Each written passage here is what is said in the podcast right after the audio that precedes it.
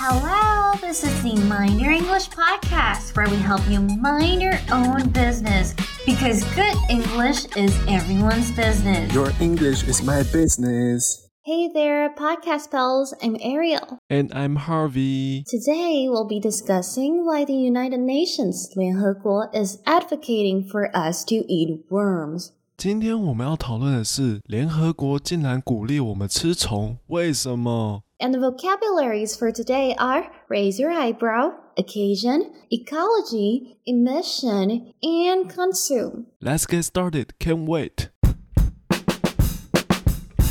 Hey, hey, Harvey, look at this article. It's insane.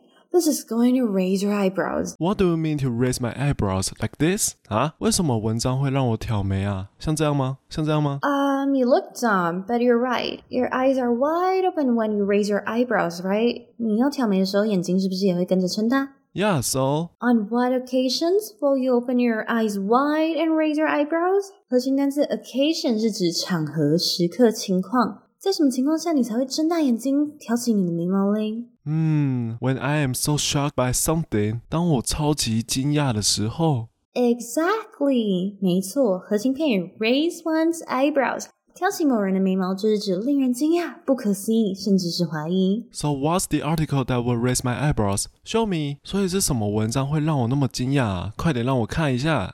上面写说，United Nations is advocating people to eat worms. What? Why in the world will the United Nations want us to eat insect? 救命哦！为什么联合国要我们吃虫啦？Well, for lots of reasons, but mostly for ecology reasons. 核心单词 ecology 是指生态，只要是 eco e c o 开头的字，大都源自于 ecology，所以都跟环境啊、环保等生态议题有关。像是 eco-friendly 就是指对环境友善的，也就是环保的意思。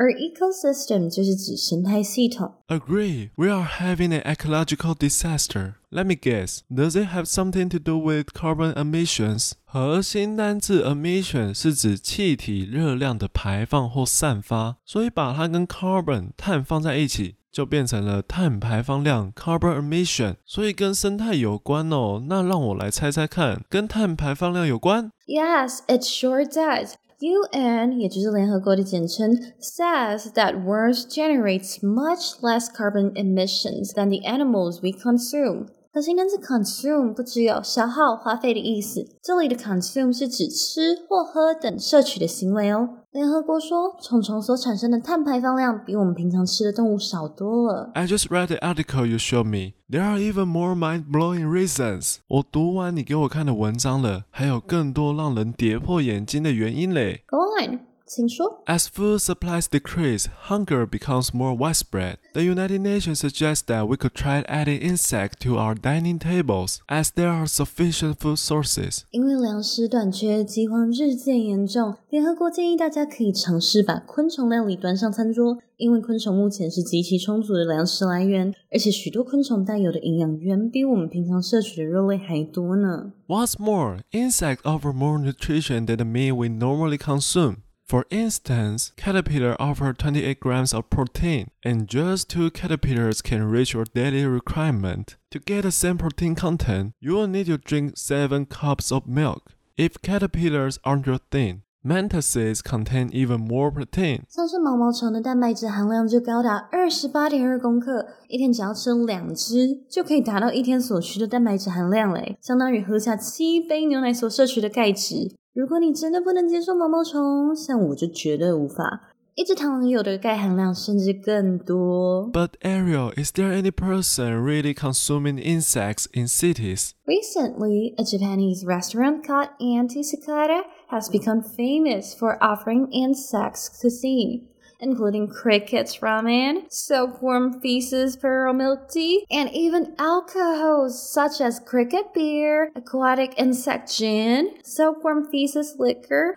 Just mentioning these gives me goosebumps. 最近一间位于日本的餐厅 An Cicada，凭借着各种昆虫料理获得很多关注。它提供了蟋蟀拉面、蚕大便珍珠奶茶，甚至有蟋蟀啤酒。 哦，光说出这些我就鸡皮疙瘩了起来。 You know what raises my eyebrows? Even the Japanese brand you're very familiar with also introduced Cricket Cracker。最让我吃惊的是，连你最熟悉的日本品牌都曾经推出蟋蟀鲜贝耶。啊，adult videos A 片吗？ No, Blue. It sells stationaries, clothes, snacks, and even furniture. What? Muji? No way. 无印良品不会吧？ Yeah, both brands did it for ecology purposes. Japan really deserves to be called the most sustainable country. 这两个品牌推出这些昆虫食品的宗旨都是为了环境永续。日本真的不愧是超爱地球的国家。 But Ariel, isn't it ironic? We often consider ourselves so civilized and evolving today, yet here we are, regressing by turning to insect consumption. It's quite disappointing. 哎，但你不觉得很讽刺吗？我们都会认为我们发展到了非常文明和先进的程度了，但实际上还要退回到得吃昆虫的情况。哇，我好难想象哦。Well, that's the outcome of excessive utilization of resources. 唉，没办法，这就是过度消费生态资源无可避免的结果。And that's all for today. Let's wrap up, shall we? 核心片语 raise your eyebrow 指令人惊讶、不可思议或怀疑。The magician's trick left the audience raising their eyebrows in amazement and disbelief. 核心单字 occasion 是指场合、时刻、情况。 You should be polite on any occasion. 核心单字 ecology 指生态。Learning about ecology helps us understand how living things interact with each other and their surroundings. 核心单字 emission 是指排放、散发、射出。Vehicles generate more emissions than we thought. 核心单词 consume 是指消耗、花费、摄取，包含吃跟喝。 Athletes need to consume a balanced diet to fuel their bodies and perform at their best. And that's all for today. Bye. Bye. Hey Harvey, I actually got you some cricket beer. Seriously? Let me try it.